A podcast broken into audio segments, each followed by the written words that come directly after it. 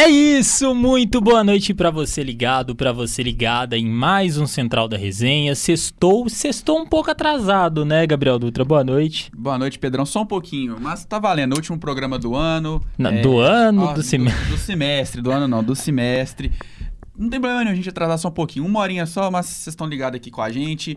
É o último central do semestre, vamos corrigir melhor aí. Não podia terminar da melhor maneira com o Pedro. Ontem já foi com a Lavínia e hoje com essa boniteza aqui. Os dois cabeças do programa que a gente tem, que todo mundo ama. Ah, bondade sua, Gabriel Dutra. Enfim, mas nada disso seria possível se não fosse pela nossa audiência rotativa e rotatória. Enfim, sejam todos muito bem-vindos, você muito bem-vindo, você muito bem-vinda ao Central da Resenha desta sexta-feira, 16 de junho de 2023.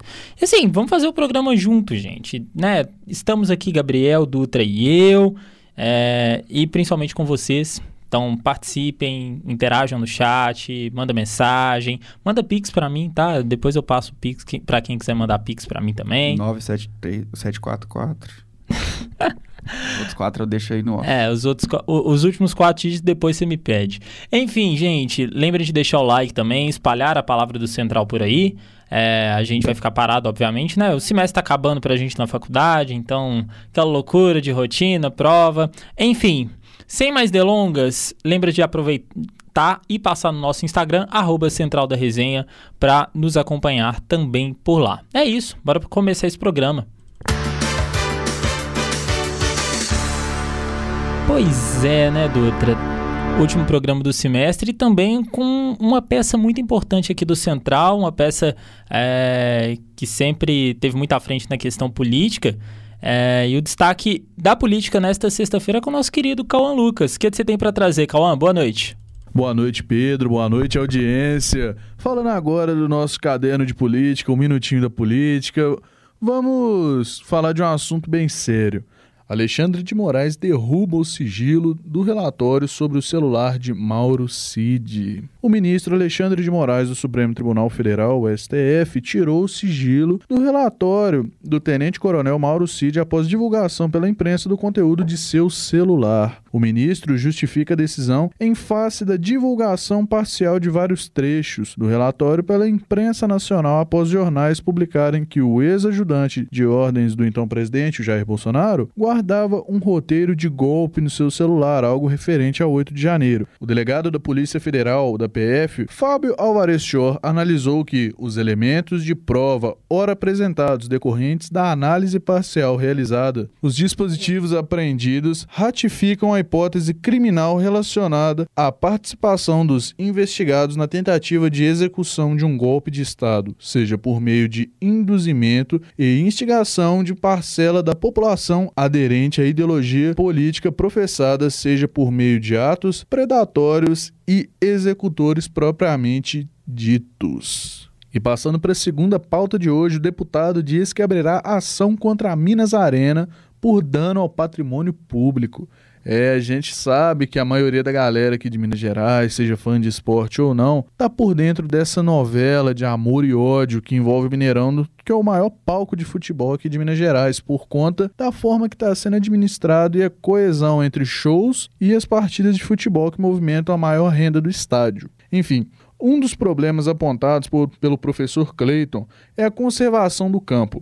O deputado estadual, professor Clayton, afirmou na tarde desta sexta-feira que, a pedido dele, o PV, partido ao qual pertence, preparará uma ação civil pública contra a Minas Arena, empresa que administra o Mineirão, alegando dano ao patrimônio público. Abre aspas, a paciência acabou. Entendemos haver uma lesibilidade em relação a essa administração que é trágica devido aos últimos acontecimentos, porque Minas Gerais tem passado vergonha em âmbito nacional pela situação do estádio, sobretudo do gramado. Temos tantas e tantas situações em que percebemos que o contrato foi rompido por uma parte e que só ela tem sido beneficiada, disse o parlamentar. Um dos problemas apontados pelo deputado é o gramado do Gigante da Pampulha, que está há semanas em condições ruins. Devido ao estado do campo, no jogo entre Atlético Mineiro e Atlético Paranaense pela Libertadores no dia 23 de maio, o Atlético, o Galo no caso, foi multado em 10 mil dólares ou 48 mil reais e 800 pela Comembol justamente pela situação do gramado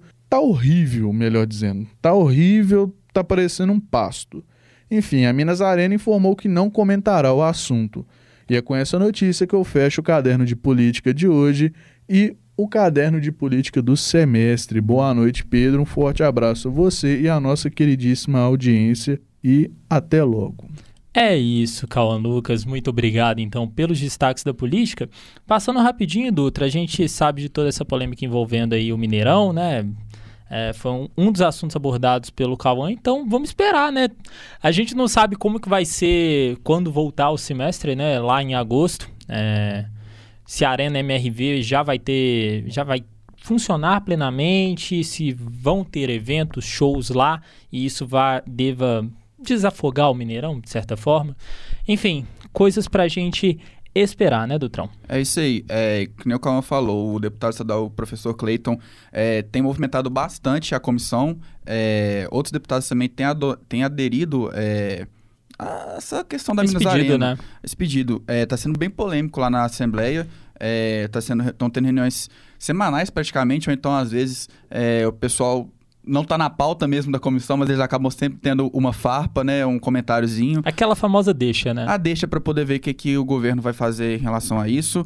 E que nem você falou, para ver se dá uma desafogada também no Mineirão, porque não dá pra Independência ficar recebendo o jogo dos três times aqui de BH, não. Exato. E ficar indo toda hora pra, pro Parque do Sabiá, pra Arena do Jacaré, vai ser triste, né? Que também é só outros gramados maravilhosos para jogar. E não só essa questão do gramado. Eu acho que, diferente do dos estádios aqui em BH a gente consegue, entre muitas aspas, passar um pano para os estádios no interior, porque os clubes não têm condição de arcar, igual, por exemplo, um América tem, igual a própria.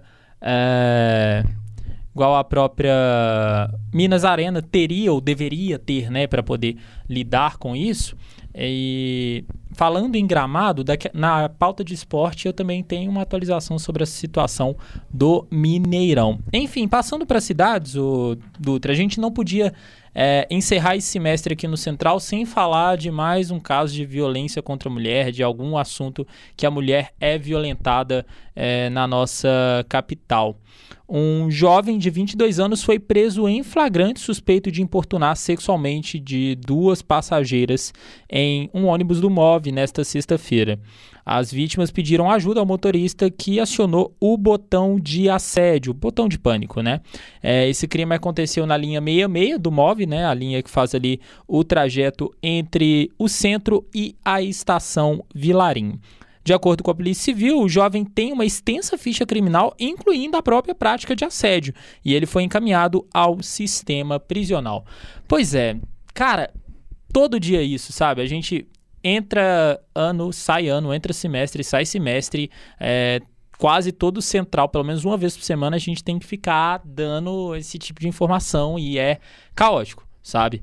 É, ainda mais um cara que já tinha passagens por esse crime, então a gente é, espera que dessa vez ele continue por lá, né? E aí a gente sabe o que, que acontece com pessoas desse tipo na cadeia. Enfim, é. Outro caso de violência contra a mulher, infelizmente, na nossa grande BH, foi o, a morte de uma mulher de 26 anos que faleceu esfaqueada, né? Morreu esfaqueada é, na noite de ontem lá em Ribeirão das Neves. E, cara, eu sei que é muito pesado o que eu vou falar, mas Elvis Presley não morreu. Elvis Presley matou. O principal suspeito é justamente o companheiro da vítima, né? Elvis Presley Silva Vieira, de 25 anos, que está foragido. De acordo com a PM, é, que foi acionada pelos vizinhos, o casal estava brigando no meio da rua quando a vítima foi atingida ali pela faca. Chegando no local, os militares encontraram a mulher caída, inconsciente, com marcas de agressão e também essa perfuração no pescoço. Então, né, depois da chegada dos militares, o suspeito já tinha fugido. A vítima chegou a ser encaminhada né, para um atendimento hospitalar, mas acabou não resistindo e a polícia civil disse que está investigando né, essa questão de autoria, motivação e as circunstâncias do crime. Eu não vou falar mais nada, sabe? Eu não vou ficar rendendo mais assunto de violência contra a mulher aqui, porque é o que eu sempre falo, é todo dia isso, sabe? é, que justiça seja feita, que esse cara seja encontrado e que as sanções e medidas cabíveis é, sejam tomadas, porque continuar rendendo esse assunto e continuar vendo isso acontecer é, é triste, é lamentável e isso não pode mais passar impune. Dutra, vamos falar de coisa boa? Deixa eu te perguntar. E também, principalmente, perguntar para quem está assistindo a gente. O que você vai fazer final de semana, hein? Ou oh, tem festa junina, uh, sabadão. coisa linda. Festa junina pra poder ir no sábado e domingo. Acho que eu vou ficar de boa vendo um filmezinho à tarde. Hum. Acho que tá de boa. Não vou Tá ver ótimo, Flash, pô. que lança hoje. Ah, velho, tô com preguiça. Deixa, deixa pra... olha- Não, e olha que eu sou muito fã do Flash. Flash Ah, é eu o meu sei, herói pô. favorito da DC. Mas porque, sei lá, eu tô com preguiça de ir domingo, tô afim de dar uma descansada mesmo. Quem sabe semana que vem eu veja. Mas pra, pra esse final de semana tem só uma festinha junina. Ah, tá bom demais, pô. Eu vou falar a minha daqui a pouco, mas antes precisamos passar a agenda cultural com a nossa querida Laís Milagres. Boa noite, Laís. Boa noite. Nesse final de semana, a gente tem a exposição que começou essa semana, Portinari Raros, no CCBBBH, que apresenta cerca de 200 obras do renomado artista brasileiro Cândido Portinari. A mostra organizada de forma híbrida combina obras físicas e digitais, incluindo algumas que são pouco vistas ou nunca antes expostas. O curador da exposição, Marcelo Dantas, descreve que o objetivo é revelar aspectos raros da produção de Portinari, explorando sua paixão pela fauna e flora, imagens de sua infância, sua experimentação com a abstração, seu interesse pela figura simbólica de uma indígena carajá e sua incursão no mundo do balé. A mostra será dividida em diferentes núcleos, abrangendo temas como paisagens, fauna, gráfica, infância, desenhos, entre outros. A exposição ocupará o terceiro andar e o pátio do CCBBH e a entrada será gratuita, com a apresentação obrigatória do ingresso digital. Outro evento que vai acontecer no final de semana é Mudas, no Teatro Raul Belém Machado. O trabalho faz traz o resultado de um processo de pesquisa e estudo sobre o feminino em seus aspectos simbólicos e vividos. Sobre a orientação coreógrafa dos professores Patrícia Werneck e Rodrigo Anteiro, a turma dos formandos do curso técnico de dança do Centro de Formação Artística e Tecnológica Cefart sobe ao palco do Teatro Raul Belém Machado para apresentar o espetáculo Mudas. O evento acontece né, no dia 17 e 18, e respectivamente às 8 às 19 e a entrada é gratuita. Ontem inaugurou a exposição interativa Arte Cibernética Obras da Coleção Itaú Cultural no Palácio das Artes. A mostra gratuita, realizada em parceria com o Instituto Itaú Cultural, ocupa as galerias Arlinda Correia Lima, Maristela Tristão e Genesco Murta. Como parte das atividades da exposição, o curador pesquisador e professor Leno Veras orientam um ciclo de palestras sobre arte e tecnologia. Fomentar e difundir o diálogo da arte contemporânea com o universo tecnológico. Esse é um dos motes da mostra Arte Cibernética, obras da coleção Itaú Cultural. A exposição traz obras interativas e promove o encontro do espectador com a linguagem presente em produções tecnológicas, oferecendo ao público mineiro outras formas de pensar em fazer artístico.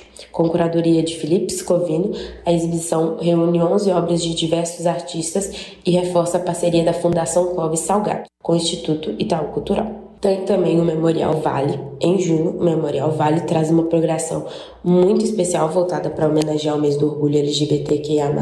E no dia 17, o memorial recebe a exposição Corpo Sem Filtro, Narrativas Visuais de Mulheres com Deficiência, de Fatine Oliveira, trabalho de pesquisa realizado na UFMG, que aborda a invisibilidade de mulheres com deficiências físicas e ou raras que usam a plataforma Instagram para mostrar seu cotidiano. O Memorial Vale, um dos espaços culturais do Instituto Cultural Vale, fica na Praça da Liberdade, em Belo Horizonte, e tem entrada gratuita. Por último, amanhã tem Elza Soares, tributo Larissa Luz e Caio Prado no Grande Teatro do Sesc Paládio. Elza Soares, uma cantora conhecida por sua diversidade musical, celebra 70 anos de carreira em 2023. Embora tenha sido inicialmente categorizada como uma cantora de sambas, ela explorou sua poderosa e inclassificável voz em diversos gêneros, incluindo samba, canção, blues, jazz e outras misturas musicais. Em janeiro de 2022, um pouquinho antes dela falecer, ela gravou seu último show no Teatro Municipal de São Paulo, lançando em álbum e DVD após sua morte. O registro foi indicado ao Prêmio de Música Brasileira de 2023 como melhor lançamento de pop rock, e Elsa também foi indicada como melhor intérprete na mesma categoria. O espetáculo Elsa Tributo, com Larissa Luz e Caio Prado, estreou no Rock in Rio em 2022 com um tributo a Elsa. Com Larissa Luz e Caio Prado dividindo o palco com outros artistas para homenageá-la. O espetáculo celebra a história e legado de Elsa, apresentando o álbum em DVD Elsa ao vivo no Municipal, com Larissa Luz e Caio Prado interpretando suas músicas. Os ingressos estão disponíveis no Simpla e vão de 50 a 160 reais. Essa foi a agenda da semana. Eu gostaria de agradecer aos meninos pela oportunidade de participar do Central. Eu sou a Laís pro Central da Resenha. É isso, Laís. A gente que agradece também é, pela, pela honra de ter você aqui com a gente como parte da equipe do Central. Enfim, Dutrão, eu tinha falado antes né, da, da participação da Laís sobre o que eu vou fazer no fim de semana. Atenção, fãs de Coldplay! Eu não podia deixar passar batido. Mas amanhã, ó, tem, tem algumas outras é, opções, né, também de, de rolês. É, amanhã temos o chamado Coldplay Experience, né, lá no Palácio das Artes. Vai começar nove da noite. É, estarei lá. Estarei lá. É, basicamente, é, para quem pensa, ah, não, mas é só um show de cover de Coldplay. Ó, eles estão prometendo uma experiência de show mesmo. Então, assim, luzes de todas as cores. Não, não sei se vão ter as famosas pulseirinhas, acho que não, mas. Que horas que vai ser? Nove. Da, da noite? Sei. Nove da noite. Ué, velho. Dá pra ir, hein?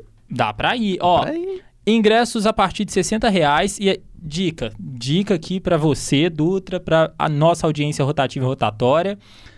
Tem combo dos namorados, tá? Dois ingressos por um.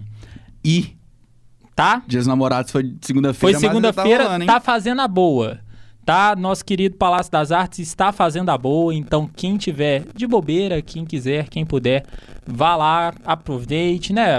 Infelizmente o Coldplay ficou um ano aqui no Brasil, mas não veio em BH, então é oportunidade de experimentar é, esse, esse evento maravilhoso que é um show do Coldplay, pelo menos de alguma forma, sabe? Se Deus quiser, 2025 eles estão aí de novo, eles vão vir para BH, enfim. É... Ô, Pedrão, pera aí um segundo. Que eu tô aqui assim, me, lembrando aqui no bagulho. Lá vem. Não, é, é, sério, porque eu tô assim, eu juro, não sei porquê, mas vem na cabeça aqui um negócio. Coldplay, cover do Coldplay, a festa de que eu vou amanhã. Lá vem. O Coldplay vai tocar uma hora da manhã. Eu tô, até conferi aqui no Instagram, vou até te ah, mostrar aqui. Ah, pô! Calma aí, deixa eu ver. Cover uma hora da manhã. Eu tô ah, assim, muito bom. Por isso que eu te perguntei, nove horas eu tô não, assim, vai, Não, deixa, é deixa eu fazer a boa então para quem tiver quem tiver de bobeira, quem né, consegue colar lá no Clube Jaraguá, né, vai ter o Arraiá do Jaraguá. Quem quiser ver o nosso querido Gabriel Dutra, este primor do jornalismo e da beleza, é... começa que horas, Dutrão? É, sete horas da noite. A part... não sei, não sei se os ingressos vão estar à venda, nada, Lá na Ainda porta, tem. né? Acho que é na, na secretaria do clube, só que eu acho que fica aberto só até duas horas da tarde, eu acho. Mas tem um, acho, acho que até duas horas que você pode comprar um ingresso na, lá na secretaria, que é do lado ali do clube mesmo. Boa, boa, boa. Tá no quarto lote. É, vale a pena pra caramba, Pedro. Se quiser passar a programação aí pra, pra, pro pessoal. Uai, fechou. O quarto lote tá 200 reais. Não é um preço tão caro assim, mas tem muita atração. E pra quem... Não, ó, que isso, pô. Tem, tem simplesmente Barões da Pisadinha, família. É isso aí, pô. Pô, pelo amor de Deus. Se você tiver de boa... Né, se você também tiver nas condições, porque a gente sabe que já passou aí dia 5, o dia 20 não chegou, então tem muita gente que já tá sem grana, então não julgo se não puder, mas quem tiver nas condições, vá, Vai ser um evento muito legal. É, teremos Henrique Manuel, né, o, o, cover do Coldplay, Barões da Pisadinha, Lobão, Lurex e também o Chama Chuva. Vai ser lá no Salão Belvedere, é isso mesmo? Ou vai ser lá no Jaraguá? É no Jaraguá mesmo. É no Jaraguá isso. mesmo. Então, é isso, gente. Quem tiver de boa, aparece lá. E também no sábado, à noite, lá na Church do Prado, vai ter a Indie Party. Pra quem gosta de uma música mais alternativa, pra quem gosta de um Arctic Monkeys, pra quem gosta de uma Lana Del Rey, pra quem gosta de um Green Day. Véi, apareça lá na, no, na Church do Prado. Então, amanhã, a partir das 11 da noite, ingressos vendidos pelo Simpla. E no domingo, atração gratuita, rolê family friendly, tá? Lá no Teatro Francisco Nunes teremos a exibição de uma peça teatral da Vandinha. Vandinha, vem segunda temporada aí. Vai- Vem segunda temporada aí, mano. Continua falando coisa de cultura, parece que a atriz, a Diana Ortega, tá querendo interferir bastante no roteiro da segunda temporada. Ih, e diz ela que ela não rapaz. quer nenhum interesse amoroso, quer que a série seja mais sombria, é, pra poder trazer essa, essa a vibe aí. da família Adams, né? Justamente, vamos Acho ver se vai faz ser isso aí. sentido. Vamos esperar, no segundo semestre a gente fala, né? Quando, quando lançar. Também outro lançamento previsto para as férias que eu estou extremamente empolgado, embora esteja decepcionado com a Netflix, é Sintonia. Vai sair aí a próxima temporada de Sintonia a partir de 24 de julho. Então fiquem atentos. Fiquem atentos nas minhas redes sociais. Eu sou um grande fã da série. Então, assim, você vai me ver lançando passinho lá. Vai, vai soltar o Mandelão nos meus stories. eu vou Sigam, ficar por maluco. favor. Me sigam. Arroba Pedro Ados. Ados com dois S, por favor. E também tem uma outra série que Hum. eu lembrei que é agora. Tem como eu não falar de Marvel, né? Ah, que Invasão Secreta. isso. Coisa linda. Tá sendo agora no final de junho. É dia 26, se eu não me engano. Uhum. Vou conferir daqui a pouco, se você quiser conferir enquanto eu vou falando também. Eu acho que é dia 26. 26. É, mas é a série que vai passar. Provavelmente vai passar depois de Vingadores Ultimato. Então vai ser é, antes. Vai ser perto do filme de, de Homem-Aranha.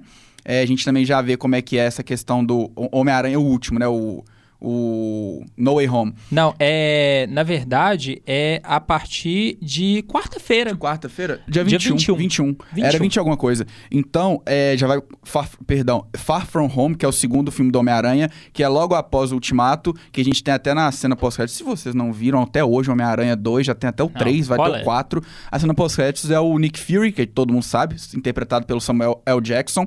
Ele se transforma no Talos, que é o Skrull, que é uma raça alienígena que aparece em Capitã Marvel na década de 70, na época que foi formado os Vingadores, né? A iniciativa do Fury depois de ver a Capitã Marvel, que veio só formar definitivamente em 2010, 2012 os Vingadores.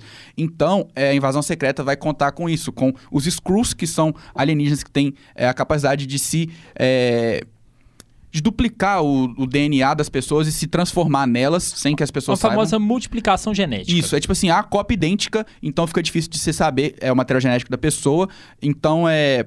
Praticamente, desde, da- desde essa década de 60, 70, já tem Screws na Terra. é, e vai ser explorado isso em Invasão Secreta. Até a Emilia Clarke, é, estrela de Game of Thrones, vai estar é, presente. Ela vai ser a filha do Talos, que é o general que tem amizade com Nick Fury. Nos quadrinhos, es- esse arco é muito interessante porque é uma, realmente é uma guerra entre os Skrulls e os, a raça que raça humana, mas eu acho que eles vão adaptar de uma forma diferente, né? Porque a gente já viu que os Skrulls é, que vão se aliar, né, aos seres humanos, então vai ter alguma coisa a ver com os Krees, que é uma outra raça alienígena, ou então com os Skrulls que é, de alguma facção diferente. Não sei como a Marvel vai adaptar, mas a gente sabe que a Marvel tá dando uma Repaginar. vacilada. Ah, ela tá, tá. dando uma vacilada, mas eu acho que, tipo assim, as adaptações da Marvel não deixam a desejar. É, sempre que a gente tem alguma coisa nova assim, vem muito bem. Então é a série dia 21, começa. E a gente tem aí Samuel L. Jackson como Nick Fury retornando. E a gente tem o Phil Coulson também, que querido por todos em Vingadores, que morreu em Vingadores em 2012, voltou em- na série Agents of S.H.I.E.L.D. e agora pode ser que volte de alguma forma, seja multiverso, seja um Skrull, quem sabe o Phil Coulson, que morreu em 2012, era um Skrull. É, então a gente tem aí uma série bacana pro futuro da Marvel. E como eu disse, vai ser logo após os eventos de Ultimato e provavelmente vai ser ali entre é, o final de Homem-Aranha, que aconteceu três semanas depois de Vingadores Ultimato. Olha aí, aulas de Marvel Comics Universe, né? O universo cinematográfico da Marvel. Então, o Dutrão, muito obrigado também por essa aula, porque eu tava. O que, que tá acontecendo aqui? Mas o Dutra conseguiu é, me contextualizar, né? Lembrando a todos todo esse rolê, né? é, dos filmes e séries do universo Marvel tem uma, uma ordem cronológica, então é necessário Que é super importante também, Entender. né? Exato, é necessário entender ela, o que se passa para poder pegar cada pedacinho né, do universo Marvel. Enfim, vamos passar para o último caderno então, e não menos importante, vamos falar de esporte. Vamos falar de esporte do Tron. O que, que a gente tem aí É nos isso. últimos dias? Pedrão, que beleza, falar de esporte, gosto pouco. Mas. Ah, não. É, gosto nem um pouco. Mas enfim, hoje é, saiu uma notícia do Adam Silver, que é o comisso- é comissionário da NBA, o dono da, da bagaça Sim, toda. bom falar do basquete. É, ele A, a verdade é o seguinte: o Jamoran, que é o armador do Memphis Grizzlies, um jogador que muito famoso, conhecido por ser um dos jogadores que tem um futuro mais brilhante na NBA. Eu mesmo sou super fã dele. É, ele acabou sendo indiciado, né? Acabou tendo alguns episódios aí de violência. Ele apareceu em uma live com uma arma apontando para as pessoas e é, ele acabou sendo suspenso de alguns jogos. O próprio time é, suspendeu ele, ele acabou voltando e depois ele teve um outro evento e o Adam Silver acabou se pronunciando. Isso foi durante os playoffs, ainda não tinha chegado às finais. Estava tendo os, é, os jogos de Miami e Boston nas finais da Conferência Leste. O Adam Silver falou é, que ele iria se pronunciar, ele tinha se reunido com o Diamoran e iria tomar uma providência quando acabasse as finais. As finais acabaram no dia 12, segunda-feira, e hoje o Adam Silver é, soltou seu veredito final. Muitos acharam que ele poderia ser até suspenso da temporada por completo, mas ele acabou pegando um gancho de 25 jogos. O que é pouco, sendo muito sincero. Sendo sincero, é pouco. É porque foram dois episódios, é, um logo atrás do outro. Sim. E é um cara novo. A gente sabe que o Jamoran, ele é o astro, ele é, ele é a estrela do Memphis. E... É o que a gente chama de jogador da franquia, né? Isso, e franchise player. E assim, é, eu mesmo, como eu falei, sou muito fã dele, muitas crianças se inspiram nele. Sim. É, para quem acompanha basquete desde antes, sabe que quem é o Derrick Rose. Hoje muitas pessoas não devem saber quem é, mas na época todo mundo sabia que ele teria potencial para ser um dos maiores da história, mas uma lesão acabou ferrando com a carreira dele. E muita gente vê o Derrick Rose Prime, né? O Derrick Rose bom é, no auge da carreira no Jamoran. E até o Jamoran muito melhor que ele.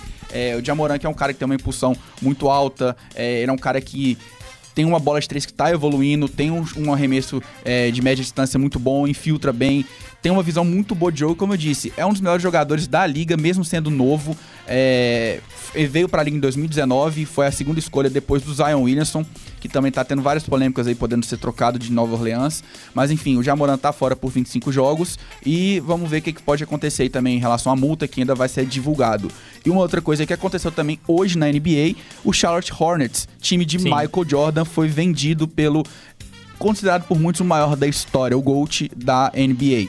Michael Jordan comprou é, a franquia em 2010, se eu não- 2010 10. é, por 275 milhões de dólares e hoje a franquia está avaliada em 3 bilhões de dólares, chegando a 14 bilhões de reais. Fez pouco dinheiro o nosso Pouco querido dinheiro. MJ, né? Então, assim, acaba a parceria de 13 anos entre Michael Jordan e Charlotte Hornets, convenhamos também, né? Não acabou não conseguindo nada. Sim. Mas é, isso é o que a gente tem de basquete por hoje, né? Foram duas notícias sobre é, Charlotte Hornets, Michael Jordan, acabando com esse Até pra vínculo. aproveitar também, né? Como já tá meio que no marasmo de pós-temporada, né? Então é importante a gente trazer isso. Sim.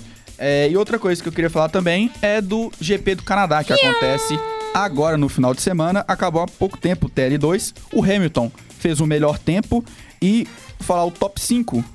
Bora. Porque, eu- porque o sexto eu não vou falar porque tem uma pessoa que ama essa, esse corredor. Vou falar só o top 5.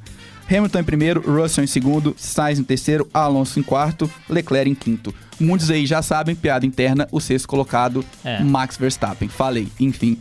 Ó, eu não queria falar não, mas esse fim de semana tá sendo muito ruim pra Red Bull. O primeiro treino, assim, é, falando do resultado também do primeiro treino livre, que foi assustador.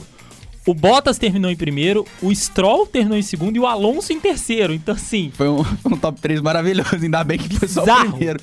Mas que também foi, foi muito bom o primeiro Não, treino. com né? certeza. Nossa. E aí, no fim de semana, né? Sábado acontece é, a o classificação. terceiro, isso. O terceiro treino, 1h30 e a, ulti- e a classificação às 5 horas, com transmissão da Band. E no domingo, o treino, é, o, A o GP começa às 3 horas da tarde. E no ano passado, quem ficou em primeiro lugar, Max Verstappen, seguido do Sainz e depois Lewis Hamilton. É Mas é, e o Sainz também ficou perto de ganhar sua primeira corrida, Corrida, na né? época, ficou em segundo. Foi uma corrida que o Verstappen foi muito bem. Mas enfim, é, o que a gente tem também de Fórmula 1 hoje é isso. É, GP do Canadá tá vindo aí, Fórmula 1 on fire, querido Pedro. On Fire. E também está on fire a Liga das Nações de Vôlei, jogando lá em Brasília, né? O Brasil ontem, a, né, no caso o time feminino do Brasil, bateu a Sérvia por 3 a 2 Foi um jogo que foi pro tie break. Parciais de 23-25, 25-22, 21-25, 25-12 e 15 a 11 no quinto set. O próximo jogo do Brasa é contra a Alemanha às duas da tarde deste sábado. É, e pra, passando pro futebol, vamos falar do assunto do dia.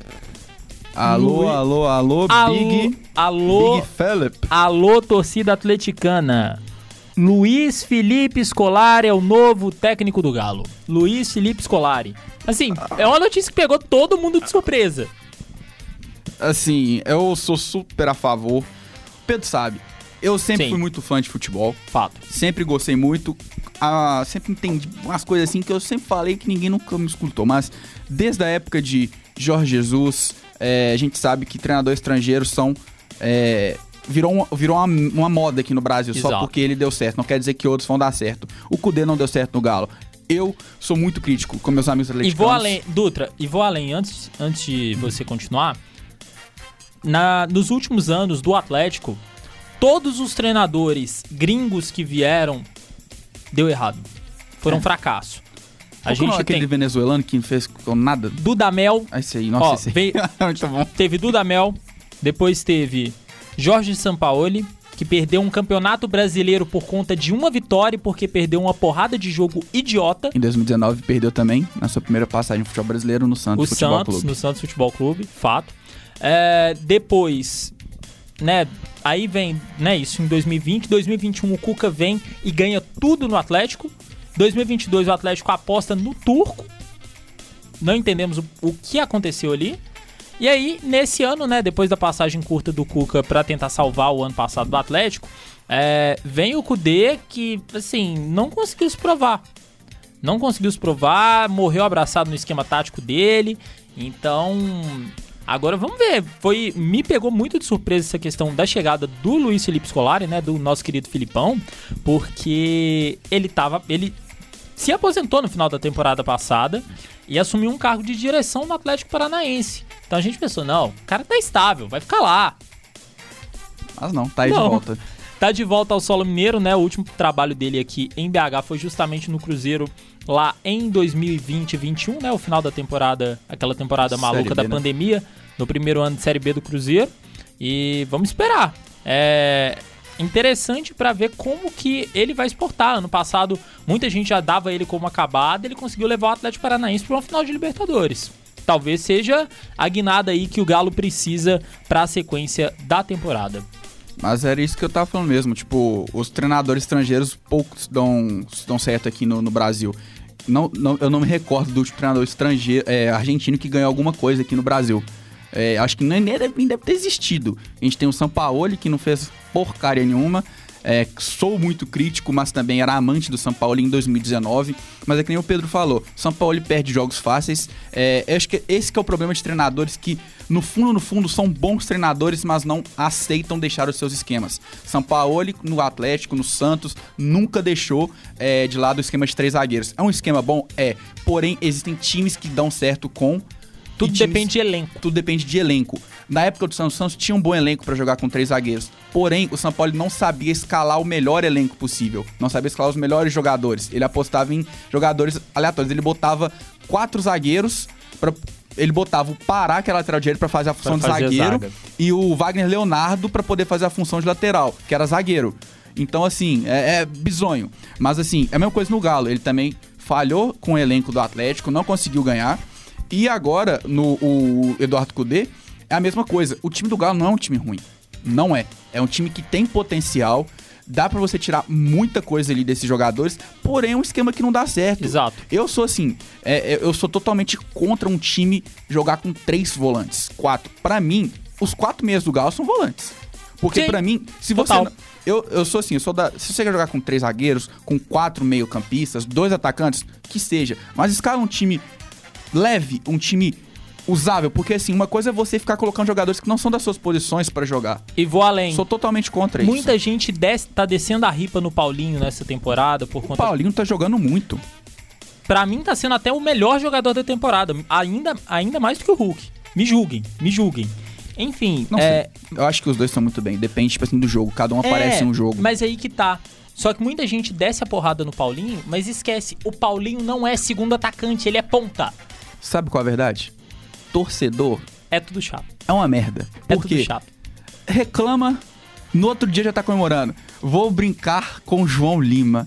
Nosso amado. Saudade, João. João, um dia xinga o Galo, no outro dia o Galo ganha. Esse é o meu time. É o Galo, mané. É o Galo. Eu amo, João. João, te amo. Um Mas assim, é muito bom ver. Todo torcedor é assim, cara. Todo torcedor. Reclama, reclama, reclama.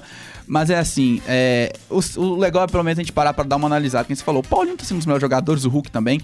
É parar pra sentar e falar, pô, não dá pro Galo jogar com esses jogadores. Eu Total. nunca botaria um Patrick na ponta, um Edenilson na outra ponta, um Otávio de volante.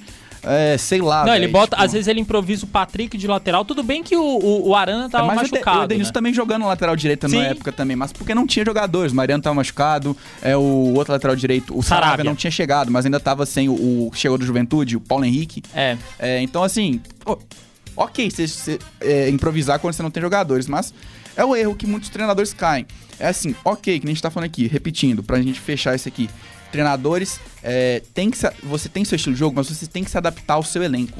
Você não tá treinando um Real Madrid da vida que consegue jogar, um Pep Guardiola que consegue fazer aquela coisa no City que assim, eu vejo os jogos do City, eu fico assim, Abismado. o Guardiola é assim, é um dos melhores treinadores do mundo, realmente. O que ele faz naquele time ali, aquela formação que você bota quatro zagueiros, dois, três volantes, mas é porque tem uma um, um esquema ali que é diferente também. É um jogo totalmente diferente para um Pep Guardiola e para uma Inglaterra, para uma Premier League, para uma Champions League.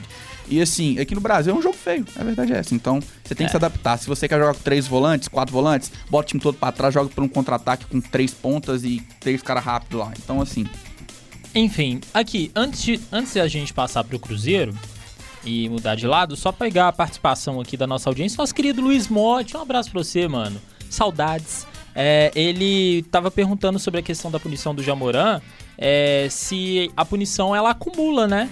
É, no caso, de subir de. sair de 25 pra poder pegar mais jogos de gancho ali. O nosso querido Jamorango. Não, não acumula porque já foi uma definição definitiva do, do Adam Silver. É, foram 25 jogos, bateu o martelo, já era. A única coisa que ainda não foi divulgado foi é, a multa que ele vai pagar e vamos ver se vai ser divulgado. Caso. É, é porque na NBA é muito difícil de você recorrer como é fácil aqui no, no Brasil para recorrer no futebol. A é a justiça, né? Diferente É, de sim, justiça. Isso, já foi determinado, ainda mais que, que não foi um crime. Mas é, vai manter os 25 jogos, não pode diminuir nem aumentar, a não ser que o Adam Silva seja muito bonzinho e ouça um apelo do Jamoran de seus advogados. Tanto que até o próprio Memphis, como eu disse, é, deixou ele de fora e eu acho que eles também não vão querer que ele recorra, né? O próprio Jamoran também deve ficar lá de boas para poder aceitar essa punição, mas não tem como. É, a não ser que aconteça alguma outra coisa, ele de É. novo apareça com a arma na mão e tá fazendo O alguma que eu coisa. não duvido, pra ser sincero. Aí- Por exemplo, ah, ele tá com. Eu tava conversando isso com, com alguns amigos, é, pessoal lá do Groups, um abraço pra vocês, rapaziada. É, a gente tava falando sobre a punição do Já. E ele. E a gente pensando, velho, é a cara, tipo assim, ter passado um- uns 22 jogos, ele aparecer armado de novo e tomar Já mais uns aconteceu 50 isso jogos também. de gancho. Não, se isso acontecer de novo, acho que eles é suspenso a temporada. Na, na, É na bizarro. NFL, um jogador foi suspenso porque ele apostou no time que ia ganhar, o time perdeu, foi suspenso a temporada inteira, e o outro jogador foi suspenso por seis jogos porque foi pego no antidoping. Enfim, É, cada uma que acontece, né, nesse uso mundo. de marihuana. Eu ia falar uma coisa, mas vou ficar calado. Vamos passar pro Cruzeiro com o nosso querido Luiz Barcelos. É Boa noite. Luizão. Boa noite a todos do Central da Resenha. Bora falar do cabuloso? O Cruzeiro segue a preparação para o confronto contra o Fortaleza, quarta-feira, às 7 horas da noite, no Mineirão. O Clube Celeste anunciou que mais de 15 mil ingressos foram vendidos e, além de um bom público, a expectativa é que o gramado do Gigante da Pampulha esteja em uma condição mais decente. Quem não participou das atividades com bola com o restante do elenco é o lateral esquerdo Kaique. Ele ainda sente incômodo no tornozelo direito devido a uma pancada que ele sofreu no Mundial Sub-20 com a seleção brasileira. Sobre o mercado da bola, o Cruzeiro tem conversas em andamento com o volante Flávio, ex-Bahia. Atualmente está no Trabzonspor da Turquia. Ele joga como primeiro volante e, segundo informações, ele tem o interesse de retornar para o futebol brasileiro. Outro jogador que está na mira da Raposa é o do colombiano Elibelton Palacios. Ele tem 30 anos, é lateral direito e atualmente joga no Elche da Espanha. Ele teve passagens pelo Atlético Nacional de Medellín da Colômbia, pela seleção do seu país e o contrato dele se encerra no fim de junho. Vamos aguardar novidades, lembrando que a janela abre dia 3 de julho e a Raposa precisa de reforços. Para o Central da Resenha, Luiz Barcelos. É isso, Luiz. Muito obrigado então pelas informações do Cruzeiro Esporte Clube. E, enfim, a gente tá nessa pausa aí, né? Outra coisa que a gente precisa falar é que nessa semana aí vai ter os amistosos da seleção. A gente tá sem jogo, né? A gente tá ficando maluco porque não tem jogo. Ou feliz, né? A san minha sanidade mental tá voltando aos poucos. Mas é, amanhã tem amistoso da seleção. Tem Brasil e Guiné. E teremos Vinícius Júnior com a camisa 10 da seleção. É ele, não é Rodrigo, não? Não, vai ser o Vini. Ah, eu não vou ver o jogo, não. E aí, terça-feira, teremos Brasil e Senegal. Um jogo já um pouco mais Não. interessante. Não, eu acho que é. Senegal é um, Não. time, é um time que foi, foi bem na Copa, querendo ou não, enfim. Não. Enfim, já que o nosso Dutra tá, tá cornetando aqui, querendo que a gente só pega seleção europeia, então Fraca. deixa ele na corneta então. Enfim, é isso que temos de esporte. E é isso que nós temos de central da resenha para este semestre. É, a gente tentou render um pouco mais também, né? A gente começou mais tarde, então para poder dar aquela boa compensada, Dutrão, satisfação enorme estar aqui com A você. sensação é minha sempre. encerrar com esse cara, que eu falei, é, tá aí na frente do, do Central, ele e Lavínia. Se não fossem os dois, o Central não tinha nada nesse semestre e muito menos no semestre passado. Parabenizo os dois e hoje tô aqui com você, então é isso aí, Pedrão. Ah, Parabéns isso- por todo o empenho. Tudo isso acontece por causa da nossa audiência e isso é um fato mesmo. A gente faz por causa da galera que nos acompanha, que tá sempre aí com a gente. Enfim, damos por encerrado o Central da Resenha desta sexta-feira, 16 de junho de 2023. Apresentação comigo, Pedro dos Santos. Produção comigo, com Gabriel Dutra, Laís Milagres, Cauã Lucas e Luiz Barcelos. Trabalhos técnicos de Cauã Lucas e Alexandre Morato. E nosso, nosso querido Dutra também. E nós dois aqui, né? Ah, a gente também, a gente faz tudo. Enfim, e a coordenação do nosso querido Getúlio Nuremberg. Então, ó, lembrando, estaremos off agora, a gente só volta em agosto. Fique atento, fique atenta ao nosso Instagram, que a gente vai trazer é, atualizações por lá, arroba Central da Resenha. É isso, um abraço e até agosto.